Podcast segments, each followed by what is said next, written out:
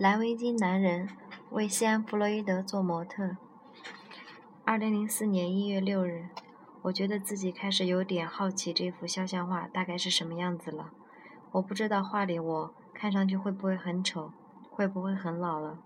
面对事实上的生命进程，如渐渐变老，以至于终死去的过程，正是弗洛伊德肖像画独特之处。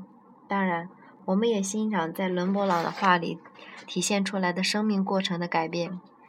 我是不知道，同样是应同样的原则应用到我自己的头上时，我的感受会如何。在肖像画的历史里，模特的虚荣心是难以估计、估测的。如果肖像画的模特或者是画像的主人公付钱请画家画自己的画像，那么虚荣心往往是事实上、根本上是一个决定最终画像的因素。虚荣心同时也可以是可以是一个创作中的绊脚石，可以使画家画质不高。跟本来面目的肖像画，至少模特的虚荣心会给画家带来一些创作中的困难。肖像画与模特是否相像这个问题是否至关重要呢？弗洛伊德指出，在某种意义上来说，是否相像是不是重要的？因为一幅肖像画是否与本人相像，与这幅画是否是一幅好画没有关系。举例来说，伦勃朗作品里的每个人看上去都差不多。因为他们都呈现出来灵性的绚丽和光彩，你会觉得他不会把画像里的人人物画的与他做模特的人实际外表很相像。从一另一方面来说，毫无质疑，弗洛伊德的像画，弗洛伊德对像不像这个问题是感兴趣的。他常常会提到，他认为某一幅肖像画与模特相像，或者是非常相像。归根结底，尽管画家们的目的是要求尽量的画出一幅好画，但是他们的原型毕竟是一个一个个或者是一件件具体的有着自我属性的人、动物或者事物。就像在弗洛伊德正在画的这幅画里来说，原型就是我。弗洛伊德在2002年的自画像中镜像时，有一天，打扫屋子清洁的女工透过工作室的门看到了。看到处的阴影中画，阴影中的画架上的这幅画，他当时告就告诉他：“我觉得那是你。”这件事是觉得很很惊奇的，也很开心，使他想起了普林尼的普林尼记事，就是粗心大意的试图画出来的窗帘、鸽子，取得着实静物里的谷物等等。肖像艺术最古老的目的之一，就是说服人们。甚至说欺骗人们，观赏画的人们。今晚弗洛伊德花了大量的时间，用了一点点的黄色来调和一个偏蓝色的银偏蓝的银色。我猜到了，那是用来画我头部两边已经斑白的头发。在我刚开始为弗洛伊德做画像、做模特时，有人对我说：“你在做一件很勇敢的事。”但是到现在为止，我还没有对可对可能的结果产生任何疑虑。画布上已经上色的面积现在已经扩展了不少，向下几乎能看到我的鼻尖，向上到了我的发际线。我的脸慢慢的出现在了画布。到目前为止，我猜想画布上的那张脸看起来还像我，还是像我的。弗洛伊德说，他基本上没有用原来铅笔勾出来的草稿上画这幅油画，他平时一般不是这样创作的。另一方面。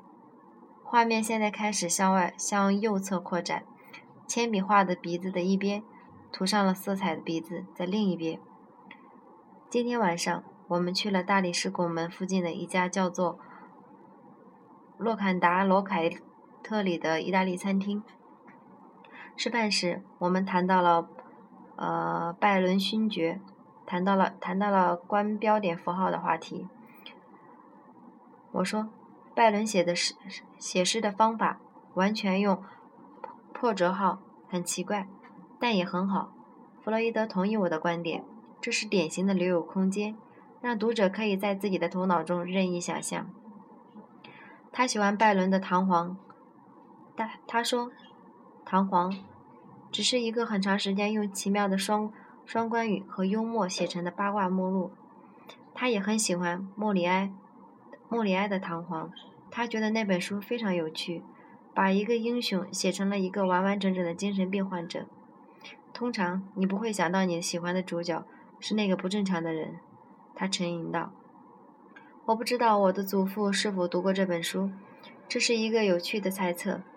弗洛伊德很少提到他的祖父西蒙德·弗洛伊德，但每次提到时，他总是充满了深情。我祖父去世那年，我大概十六岁吧。我记得他似乎总有一副好心情。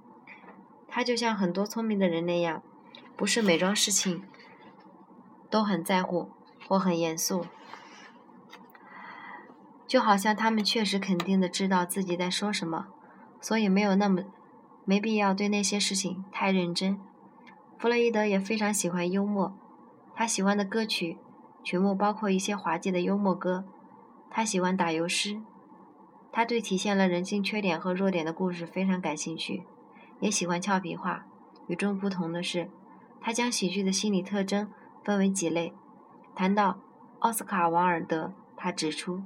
他具备任何人身上都都存在的非常有吸引力的东西，这就是自我放纵到了极致。王尔德的恶作剧是完全恶意的，而惠斯勒惠斯勒则相反，完全是恶意的。因为恶意的恶作剧好玩而又妙有生横趣，所以他总是有他总是更有有趣一些。话题又转回到了关于画廊方面。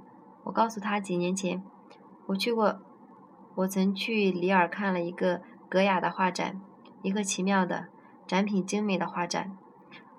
画展里有一幅画给我留下了深刻的印象，画的是一个男人在朝一个男孩的喉咙里探查。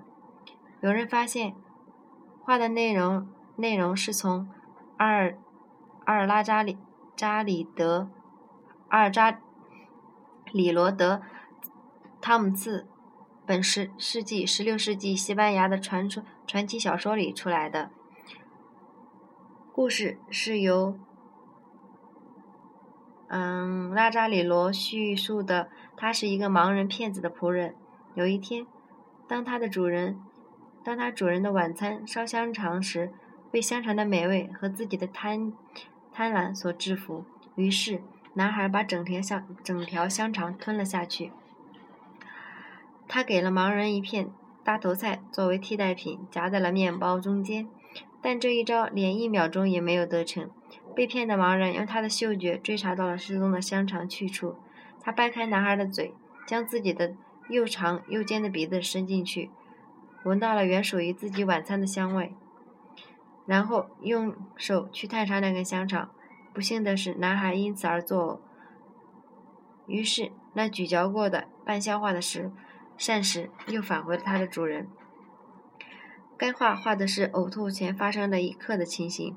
男孩的嘴大大的张着，盲人的手伸进男孩的嘴里，探索着香肠。我评论里这幅画奇怪而又美妙的画面，使人们看到了一丝格雅的幽默感，黑色的幽默和讽刺。很可能他创作创作其他许多作品时也采用了同样的方式。巧合的是，弗洛伊德在很多年前曾经看到过。相似的话，二十世纪五十年代初，我和卡罗卡罗琳·弗洛伊德的第二任妻子卡罗琳·布莱布莱克伍德住在西班牙马德里时的马德里的时候，有一次他生病了，一家英文杂志社在马德里特约记者建议我去找一位专家医生，结果我发现这位医生原来很像我的祖父，你知道的，是那种教授型的医生，他有自己的风格。他的公寓里挂着一幅格雅的画，当时那幅画叫做《扁桃体手术》，但一定就看，但一定就是你看到的那幅画，画面真是又恐怖又有趣。我从来没有忘记过，格雅是神圣、是神秘的、最神秘的画家之一。就我来说，我对他的版画和铜版画组画作品对比他的油画更感兴趣，但是。所有他的作品，即便是非常著名，也充满某些类似的幽默。你会在安格尔的画里，在库库尔贝的画里，在任何一个了不起的画家的作品上，都发现幽默的内容。弗洛伊德有没有幽默？的作品呢？当然，他早期的作品有很多是幽默的，如奔腾的马，还有画家的房间。一匹巨大的斑马把头透过窗户伸进伸进房间，创作风格于现超现实和幽默之间。至于后来的作品嘛，我觉得还是幽默的内容，只是有时隐藏的更深一点罢了。在《女子和一条白狗》那幅画里，裸胸女子与她的同伴白狗之间的反差和比较包含了许多内容，躁动、柔弱、性感等等，但画面看上去有点滑稽。二零零四年一月十六日。弗洛伊德开始画表画表现马的背部和臀部的那幅画。他告诉我，这事真的变得很有很有点疯狂。我们在开始工作前谈了蛮长一段时间关于他早期在巴黎的生活，与弗洛伊德后来帕丁顿地区底层生活完全相反。那段时期的生活是他人生中曾经生活的最上流社会的一个插曲。弗洛伊德发现那样的生活简直令人不可思议。我第一次去法国时，接待我的人是我的祖父的老朋友——希腊的乔治王子、玛丽公和玛丽公主。我我一般每周去一次他们那儿吃饭。我以前从来没有在这样考究的情况下吃过饭。他们非常讲究，比如那个时候很多人家有仆人，但是他们家的仆人在餐桌旁边伺候的时候。都必须戴上白手套，这一类的事情很多。他们家的餐厅的墙角上挂着许多差劲的肖像画，与王子有关的挂在一面墙，而与公主有关的则挂在另一面墙上。我问他们为什么这样安排，王子解释说：“我们我们喜欢在就餐的时候看着我们的祖先。”弗洛伊德边说边做了一个表示不可思议的手势。有一天，我不知道为什么去了他们的酒窖，酒窖里除了酒。还靠墙边放着许多画，我看到其中一幅是格雅的。如此非凡的艺术品，对他们来说只是一些可挂、可挂在墙壁上的东西。他们在圣克劳德还有一栋房子。圣克劳德到巴黎的距离与汉普斯特德军到伦敦西部的距离差不多。公主告诉我，那儿要比这儿这里正更正式。他们的东他们的东西绝对好吃，常常就光用蔬菜做成了一道主菜，但是烹制很恰到好处。我从来没有像这样吃过饭。他们的生活绝对与现实世界脱节。举例来说，公主会说：“我们今天弄到了非常特别的东西，是当令的蔬菜蔬果。拿出来一看，原来是樱桃。其实我每天去巴黎大巴黎大堂，当然。”我是我是在讲原来的那个大批发市场，那里有一些像这样房间一样大的摊档里，樱桃堆，樱桃堆的老高。公主对现实世界里普通老百姓的日常生活完全没有概念。有一次，我的钱用完了，就问他能否借给我一些钱。他回答我说：“可以啊，你要多少呢？十个法郎吗？还是一百个？一千？或者一万？”好像钱只是一个像糖果一样的商品，而他只是想知道我需要多少。弗洛伊德在人间的经历有点像，有点像普鲁斯特，法国作家。他的模特们也是如此。他曾经为一些贵族肖像画过肖像，如德文，如德文君公爵和公爵夫人，男爵蒂森，雅各布罗，雅各布罗斯切尔德。但他的模特中。有盗贼、荷兰区的醉鬼、艺术家、作家，还有一个赛马骑手和几个经纪人等等。实际上，所有的作为创作对象的人，总是有这样或那样的吸引他的原因。哪种类型的人不会使他感兴趣呢？是那些正在扮演着某种角色，而不是他们自己，和那些意识还和那些明显缺乏个性、无法形容的人们。弗洛伊德的画有一个特点，就是就是他使用特定的系列的颜色：麦色、灰色、白色、米色、淡黄色、奶白色、棕色和黑色。他曾经称这些颜色为“生命的颜色”。这些颜色有一个共同点，那就是不引人注目。他的房间里和他的衣服的颜色也是如此。弗洛伊德大部分的衣服也差不多是浅浅浅的灰色和奶白色。他不穿那些会使人眼前一亮的衣服。与此相反，其他一些画家喜欢绚丽光鲜的色彩。他喜欢自己的作品和周围的环境都呈现出明亮的色调。对此，弗洛伊德承认是为了气质的关系。说到底，这都不是无故的、无缘无故的，是你的品味导致你偏爱某些色调。他自己的品味是非常有强烈并具有自己的特性的。在起居室的时候，他告诉装修工人清除墙壁上最表面的油漆和壁纸，到里面。到里面，格鲁吉亚式石膏像墙墙面露出来的时候就停下来。这样的决定让我想起了他喜欢本色的品味，而且往往是不穿衣服的人。有一次，我和一位女士面前，女士会面以后，她抱怨该女士化妆太浓。我觉得我看不出来她自己是在和谁说话。如果我们近距离看弗洛伊德的话，会比乍一眼看的时更明显，更明显的看出他画面上丰富的大理石纹络似的色彩。在为他做模特的时，我常常发现自己想知道他刚刚好调好的某一种颜色是用来画什么的。今天晚上，弗洛伊德仔细审视了我的面部特征以后，精心配置了一款绿灰色，然后以相当快的速度往画布上画。我很好奇，他是用这个颜色画什么？我头部的两边，我颧骨下方的阴影。当弗洛伊德说：“如果你休，如果你想休息一下的话，我就站起来，活动活动脚。”我就看到画架前去看看，看到空白的画布上，在鼻子的下面，我的嘴唇的上出现了一个像蝴蝶。给我画了胡子？我对弗洛伊德说：“是的。”他满意的回答我：“这是一款可爱的绿色。”今天稍晚了一些，我的鼻尖也出现在了画布上了。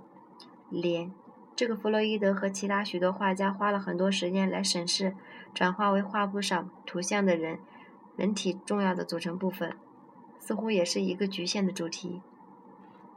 毕竟，除非发生意外，每个人的脸上都会有两个眼睛、一个鼻子，还有嘴和下巴等等。但在现实中，没有什么可以比人的。相貌更加不同的样子了。从我正在读的书《丹尼尔·麦克尼尔的写的脸》一书里，我得知，在二十世纪八十年代末，美国麻省理工学院某研究室有一位科学家在研究一项如何用计算机识别和分析人类面貌的课题。科学家的名字叫亚历山大·彭特兰。彭特兰在整个脸部找出了一百个不同的组成部分，并称之为脸部特征区域。特征一词从德语引进的，意思是可以区别区别出来。脸面上的某些区域的表情与其他区域更加更为明显。上唇到今天为止，画布上的脸只画到了上嘴唇这儿，只有一百个特征区域中的一个。其他特征区域包括脸颊或者下巴上的各个部位不同的部分。根据彭特兰的研究，这一百个区域一块块或划分的像马赛克面一样，中的每一个都有一百个可以看得出来的变化。那么，人的整个脸可以可以有多少变化呢？如果用数字来表示的话，就相当于一百乘以两百次方。根据丹尼尔·麦克麦克尼尔的估计，这是一个相当大的数字，意味着数字后面有很多个零，比宇宙中的亚原亚原粒子的数目还多。正如丹尼尔·麦克尼尔所说的那样，一个超自然的和远远超出人类关于无限的概念。进一步说，人类的脸部表情控制的辨识的努力和能力都是惊人的。我们大脑的专门区域致力于识别人的脸以及面部表情，这些是肖像艺术可以根据心理学的事实。这些依据解释了为什么作为一个艺术分类。它会让人们保持这么多年的兴趣。我们带着如此迷恋的去看那些已经死了几百年人的脸，我们根本不认识他们，最多也不过是知道他们的名字而已，甚至连名字也没有必要的。我们完全不计较肖像画用男人肖像或者是女人肖像之类的画名。弗洛伊德有很多作品就是这样冠名的。今天晚上，弗洛伊德要去参加庆祝凯特·莫斯三十岁的生日聚会。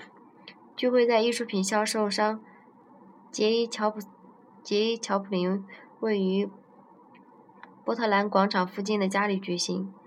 凯特·莫里斯是弗洛伊德的朋友，曾经在怀孕时为他的一幅一幅裸体肖像画做模特。弗洛伊德的女儿和他的女婿也收到了邀请。